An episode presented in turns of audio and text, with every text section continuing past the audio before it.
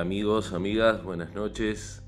Acá estamos de nuevo con otro episodio, otro episodio de Vidas Victoriosas, quien les habla el pastor Leo Chimeles, vuestro amigo, vuestro servidor, para compartir una reflexión sobre lo que nos enseña el gran Maestro Jesús, la palabra de Dios, pues Él es el que nos hace victoriosos, nosotros como, como les compartí la vez pasada, somos luchadores y cuando luchamos con las armas correctas, con la directiva correcta, que es la directiva de nuestro gran Señor Jesús, entonces las cosas van a marchar bien, van a marchar bien.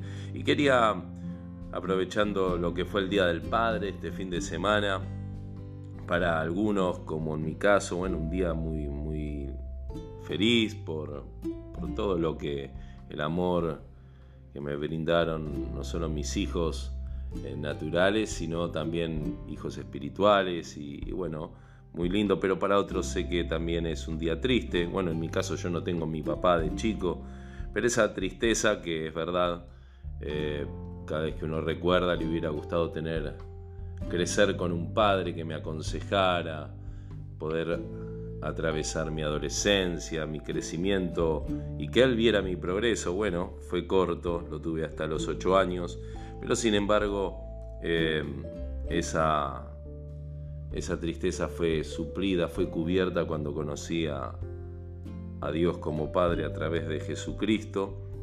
Y así es lo que nos revela Jesús ahí en el Evangelio de Juan, en el capítulo 17, en el versículo 24 al 26, la última parte de, una de las últimas oraciones, pero la oración más íntima, más reveladora de Jesús. Eh, eh, a través de, del apóstol Juan tenemos como si fuera una cámara oculta metida ahí en ese santuario de, oración, en ese lugar donde estaría orando Jesús, y tomó nota de esta oración y nos queda registrado algo impresionante. No somos privilegiados de entrar a través de esta oración eh, escrita por el apóstol Juan, pero traída por el Espíritu Santo hasta nuestros tiempos y así decía Jesús en el final de la oración, dice, Padre, quiero que los que me has dado estén donde yo estoy, que vean mi gloria, la gloria que me has dado porque me amaste desde antes de la creación del mundo. Padre justo, aunque el mundo no te conoce, yo sí te conozco, y estos reconocen que tú me enviaste. Yo les he dado a conocer quién eres y seguiré haciéndolo para que el amor con que me has amado esté en ellos y yo mismo esté en ellos. Esta oración que brota de, un corazón agradecido, de un hijo agradecido para con su padre, que es lo que nos refleja Jesús. Sin embargo, en todo el capítulo 17 de Juan, donde comienza la oración, vemos en total siete veces la palabra Padre en la oración, como alcanzando una plenitud. El número siete significa plenitud en la Biblia. Y como nos daría significar ¿no? que Jesús realmente nos enseña a través de la oración que en el Padre, en la oración, en la comunión íntima con el Padre Celestial, Él encontró la plenitud también para su vida. Qué maravilloso, ¿no? Qué maravilloso esto que nos enseña Jesús, que Él, eh, él mismo siendo Dios, ¿no? En su, en su naturaleza humana, nos vino a enseñar y a revelar quién es nuestro Padre Celestial. Y es muy importante en estos tiempos, no es tan difícil encontrar una imagen buena paterna. Nosotros acá en el discipulado para hombres decimos ¿no? que la maldición de estos tiempos es la falta de hombría, la falta de una imagen paternal, la falta de verdaderos hombres a la imagen y semejanza de, de Dios. Si nos ponemos a pensar el 99% de los males de este mundo, son causados por hombres. ¿Quiénes son los que estafan, los que roban, los que corrompen, los que abandonan a la familia, los que engañan a la mujer, los que maltratan a los hijos y, la violencia en la sociedad? Todo generalmente, el 99% es a través de los hombres, que después corrompen, claro, las mujeres también eh, caen en esto, pero todo empieza cuando la cabeza aquel que fue designado por Dios para ser la cabeza en, el, en todo el orden creado, ha fallado desde Adán en adelante, entonces también se desequilibra todo. Porque si bien la mujer es la ayuda idónea, la mujer en conjunto con el hombre, los dos, hombre y mujer, representamos la gloria de Dios. Por eso solo ninguno podemos. Él nos hizo para que nos complementemos, así como la mujer representa más la parte espiritual, como al Espíritu Santo, y tenemos iglesias eh, comprometidas con muchas mujeres y tenemos iglesias espirituales muy sensibles, pero nunca vamos a tener una iglesia fuerte si no hay hombres eh, que estén fuertes en el camino del Señor, hombres que sean realmente espirituales. Y falta mucho esta parte. Y no solo en la iglesia, porque cuando faltan realmente hombres comprometidos con Dios, van a faltar hombres para hacer una sociedad mejor y una nación mejor. Y, Jesús vino a restaurar esa imagen. Eh, la hombría decayó, los padres que no podemos encontrar hoy es porque hay una imagen que viene degradada por causa del pecado, década tras década, siglo tras siglo, y Jesús vino a restaurar, a mostrarnos que el Padre celestial es ese Padre que tal vez no encontramos aquí en la tierra, es ese Padre que, es la plenitud que necesitamos. Como les dije, el pecado y el propagandismo de, lo que es ser un hombre o un padre hoy en día, eh, llevado por el diablo a su máxima expresión para confundir, hizo que hoy eh, nos cueste mucho adorar a Dios, nos cueste mucho comprender quién es Dios, porque por lo que veo, ¿no? Si bien gloria a Dios por los que hemos tenido buenos padres, pero también algunos los tuvimos breve tiempo, la mayoría le cuesta mucho adorar a Dios porque no ha encontrado una imagen en su casa o en la sociedad para poder adorar a un Padre Celestial. Y tal es así que el ser humano se ha creado imágenes falsas de Dios, imágenes eh, según su, pensamiento, tal es así que se adora a tantos falsos dioses, ¿no? Y tan feos encima. Uno piensa en la imagen de San La Muerte, del gauchito Gil y de tantos otros que se les llama santos, pero que encima son como imágenes de terror, ¿no? Y, y sin embargo el ser humano adora a eso. Qué mal que estamos, ¿no? Qué mal que está el ser humano para postrarse y adorar esas imágenes. Pero acá tenemos a Jesús llevándonos a, la adoración a un Padre realmente adorable, un Padre que es hermoso, ¿no? Y así lo refleja como Jesús. Él vino a, a acercarnos a Dios a través de una relación y no de una religión, sino que Él es el que revela a Dios como Padre. Antes de Jesús se le llamaba Dios o tenía el nombre de Yahweh en hebreo. ¿Por qué? Era un nombre impronunciable, tan sagrado y tan lejano a la vez que, que ni siquiera podíamos llamarlo Padre.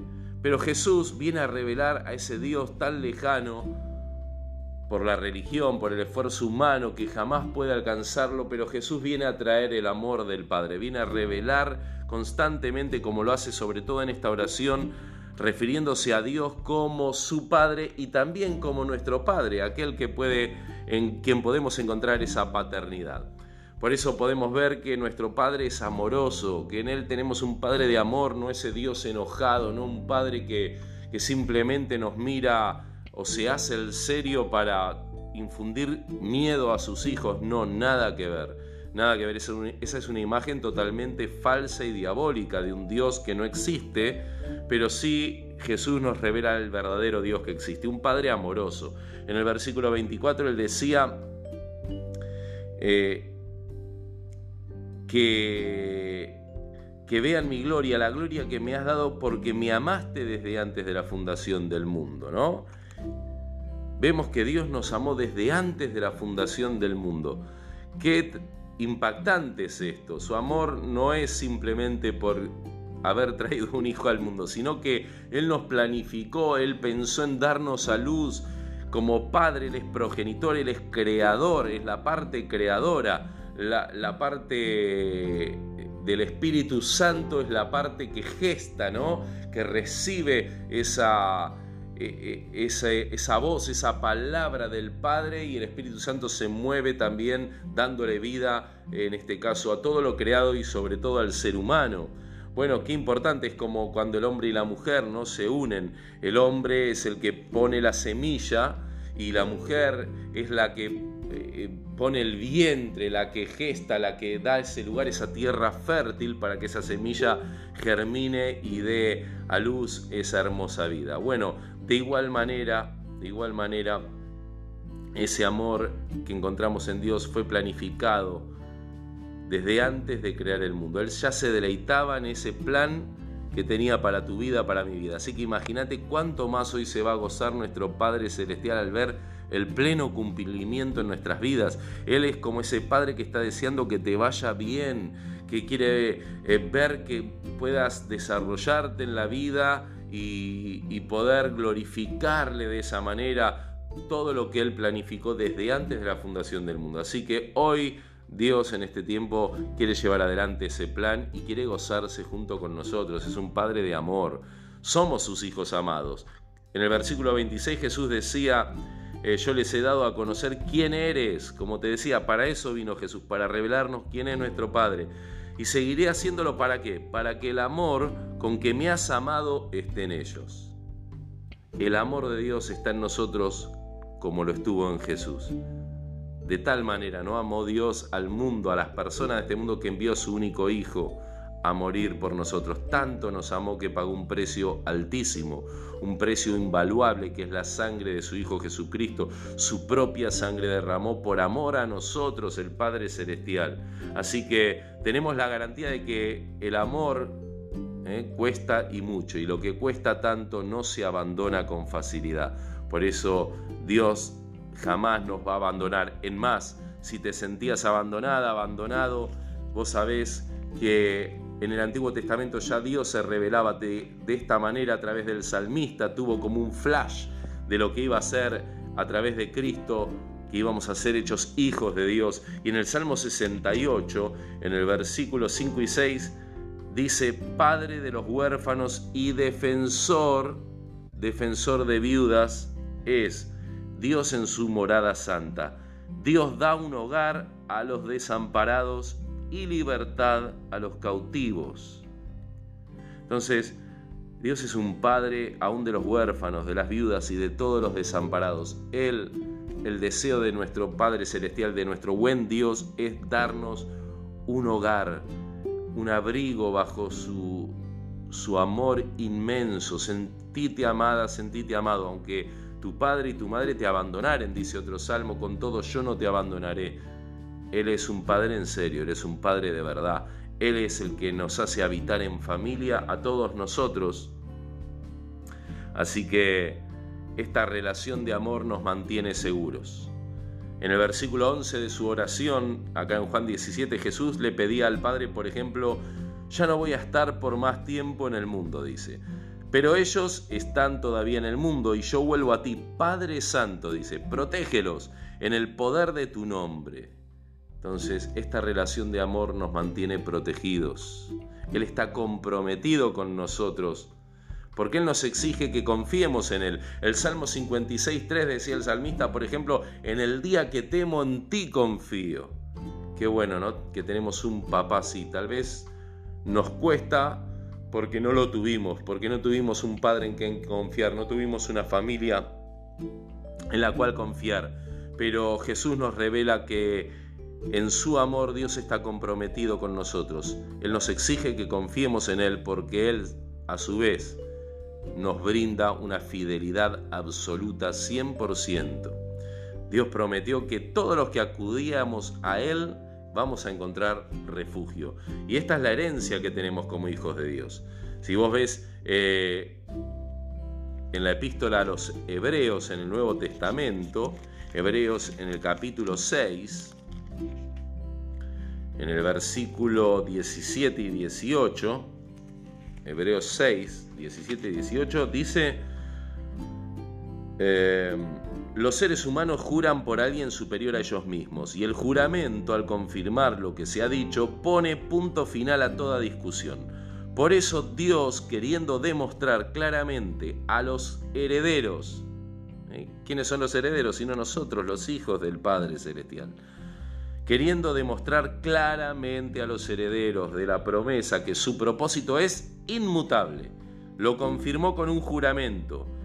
Lo hizo así para que, mediante la promesa y el juramento, que son dos realidades inmutables en las cuales es imposible que Dios mienta, tengamos un estímulo poderoso. Los que, mira ahora, dice, buscando refugio, nos aferramos a la esperanza que está delante de nosotros. Si estás buscando un refugio, si estás buscando ese papá, esa familia que no tuviste, bienvenido a la familia de Dios. Bienvenidos, dice Jesucristo. Todos tienen lugar porque Él nos lo dejó como una herencia y Él es fiel a lo que prometió. Él cumple la herencia. Así que sentite una heredera y un heredero de este refugio, de este lugar seguro que es tener un Padre amoroso. Y en Él también tenemos no solo un Padre amoroso, sino un Padre todopoderoso. Uno de chico siempre exalta la figura de su papá y es su héroe o su heroína, su mamá, ¿no? ¿Cuántas mujeres también hoy cumplen este rol de padre por la falta de hombría, por la falta de hombres que buscan a Dios y, y es bien valedero, pero qué bueno sería que las cosas funcionen como Dios quiere, ¿no? Pero en Dios, en Él tenemos a alguien todopoderoso que a pesar de las faltas que podamos tener acá en la tierra en cuanto a cariño, en cuanto a paternidad o amor, en Él lo encontramos todo. Él nos dio un pacto eterno, como les dije recién ahí en Hebreos. Pero el Salmo 125.2 dice que Él está, que nuestro Dios está como Jerusalén con sus montes alrededor, así está el Señor alrededor de su pueblo. Qué tremendo, ¿no? Esa imagen de esos montes que no se pueden mover, no se mueven, ¿sí? sino que está firme como una muralla, hace protección alrededor de Jerusalén, esa ciudad que fue tan atacada durante toda la historia de la, humanidad y lo sigue siendo, sin embargo, permanece. Se cumple la promesa de Dios porque Él es todopoderoso, porque a pesar de que te, le envíen miles y miles de misiles y de bombas y se confabulen todas las naciones contra Jerusalén, vemos que permanece, porque Dios es su guardador, con esos montes, así también lo es alrededor nuestro, de sus hijos, de su pueblo.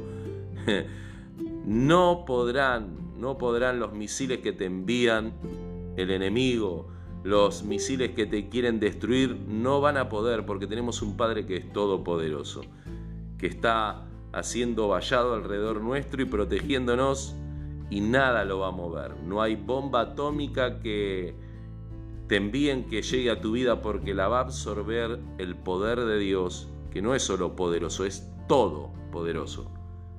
Es decir, Él trasciende lo que podemos conocer en la tierra. Si tenés o tuviste la bendición de tener un Padre fuerte, poderoso, gloria a Dios. Pero en Dios tenemos un Padre todopoderoso. Va más allá de lo que nuestras mentes puedan imaginar y es lo que necesitamos en este mundo, porque no hay poder ni fuerza que alcance para, para protegernos si, sin la fuerza del Todopoderoso. ¿Qué significa esto? Que también Dios nos da todo lo que Él tiene, ese poder está también a favor nuestro, qué hermoso. No es que Él se reparte como migajas a sus hijos un poquito acá, un poquito allá, sino que todo ese poder también está disponible en el castillo del pacto. Cuando todos vamos a este castillo, a este refugio, como le dije antes, podemos estar seguros y podemos tener ese poder a favor nuestro. Es como un padre cuando le da la mano a su hijo para pasar por un lugar peligroso. Si vos te fijas en Deuteronomio 1.31, Moisés le, les recuerda cómo llegaron hasta las puertas de la tierra prometida, cómo salieron de la esclavitud de Egipto con mano poderosa y cómo los llevó por el desierto. Dice, como un padre llevó de la mano a su hijo, así los guié por el desierto. Por lugar peligroso, así Dios, su poder, su mano o su diestra, significa el poder de Dios y significa que está él te lo ofrece, solo ¿qué tenemos que hacer? Tenés que tomarte de la mano de Dios, tenés que tomarte de la mano de este Padre Todopoderoso. Y aunque pasemos por las aguas, no nos vamos a inundar, aunque pases por el fuego, no te va a quemar que pases por el lugar más peligroso, no temas porque estás tomada, estás tomado de la mano de un papá todopoderoso. Por eso será que Pedro escribió que somos guardados por su poder mediante la fe. Ahí en Primera de Pedro 1.5, anotalo. Meditá todo esto que te digo porque es maravilloso. Y esa fe, ¿sabes qué es? Es un regalo de papá. De los mejores regalos que nos puede dar un padre. Bueno, ¿viste esos regalos que, wow, uno decía, qué poderoso es mi papá, mirá el autito que me regaló o el, el juguete que me regaló. Bueno, mucho más nos da Dios, nos da la fe, que es un don para poder alcanzar la salvación, por gracia. Entonces, somos guardados por medio de la fe, ese poder está a nuestro alcance. Por medio de la fe dice que podemos mover montañas. Qué regalo que nos dio Dios, nuestro Padre. Usa la fe, tomate de la mano del Señor y usa lo que nuestro Padre nos regaló. Move montañas avanzá y alcanzá lo que era imposible para tu vida. ¿Por qué? Porque para eso nos regaló papá la fe. Él va a cubrir con su poder toda necesidad. Cuando Jesús hablaba de que no nos preocupemos, que no nos afanemos por las cosas de este mundo, ahí en el Sermón del Monte, lo puedes ver en Mateo 6, 32, 33. Bueno, ahí eh, dice que, busquemos primero el reino de Dios y su justicia y que no, no, no temamos porque vuestro Padre Celestial sabe que tienen necesidad de todas estas cosas. Él conoce todas nuestras necesidades y las cubre. Él es un Padre sabio que conoce el temperamento liviano de cada uno de sus hijos, hasta de los más obedientes. Vos me podés decir, ah, pero yo soy reobediente, yo cumplo en todo. Bueno, te felicito. Pero hasta los más obedientes tienen necesidades. Y el Padre lo sabe. Por eso piensa ayudarnos visitándonos a menudo. Él viene a casa y pone en nuestras manos vacías todo lo que nos falte. No hace falta que le digamos nada. Él viene, es como ese padre que viene a visitarte a tu casa y va a llenar tus manos. Él entra calladamente y va a llenar nuestra despensa. Así es nuestro Dios, así es nuestro Padre. Él es un Padre adorable. Jesús en el capítulo 4 de Juan, en el versículo 23, cuando se encuentra con la, con la mujer samaritana y le enseña, viene como una, en esa charla, como una discusión de dónde se debe adorar a Dios. Y ella le dice, pero bueno, a mí me enseñaron mis padres que a Dios se lo debe adorar en, en el pozo de Jacob.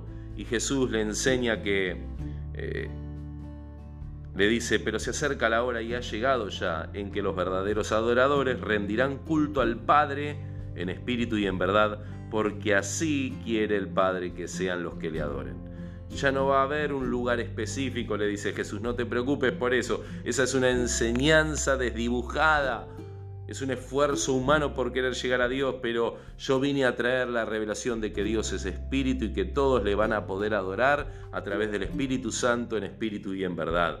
Porque el Padre quiere eso, porque el Padre no quiere poner más impedimentos de los que ya tenemos para llegar a Él. Dios es bueno.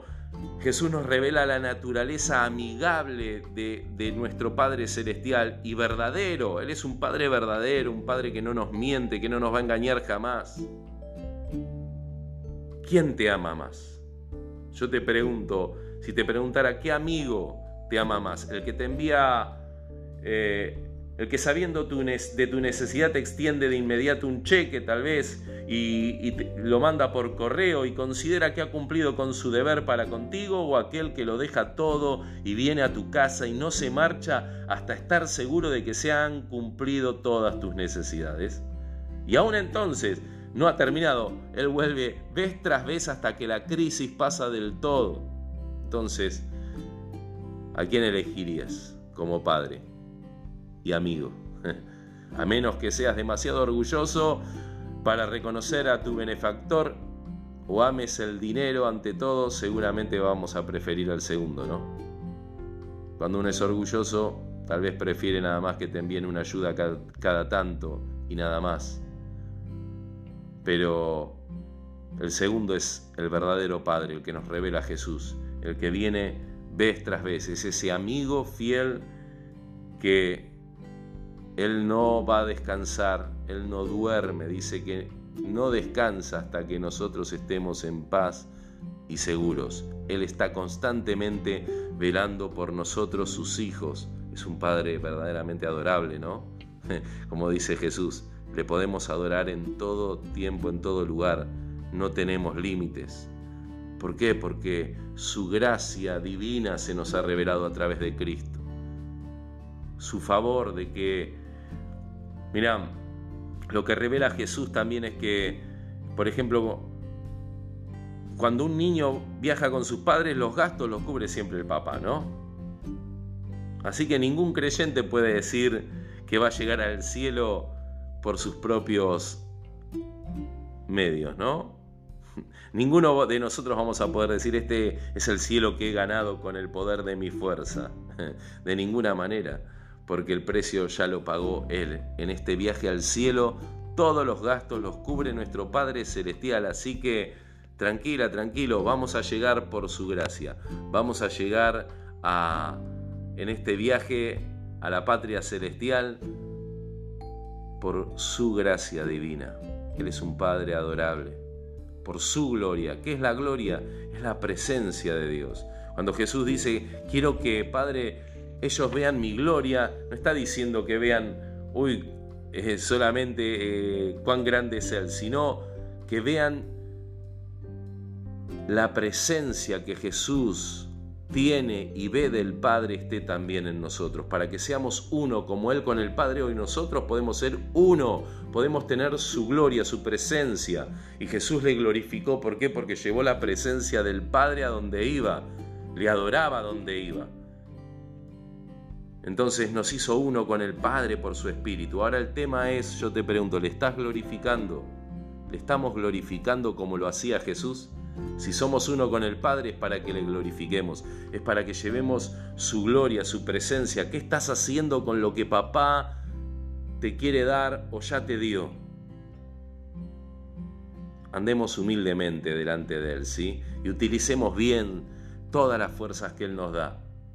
Recordá que todo lo que Él nos da es prestado por Él, todo proviene de su, de su despensa, de su depósito, nada es tuyo propio. Entonces, pensá, ¿qué, ¿qué clase de persona malgasta lo que mendiga? ¿Y quién le va a dar limosna a un mendigo que tira lo que se le ha dado? ¿Cómo vamos a mirar a Dios cara a cara para pedirle más si malgastamos lo que ya hemos recibido por gracia? Eres un Padre adorable.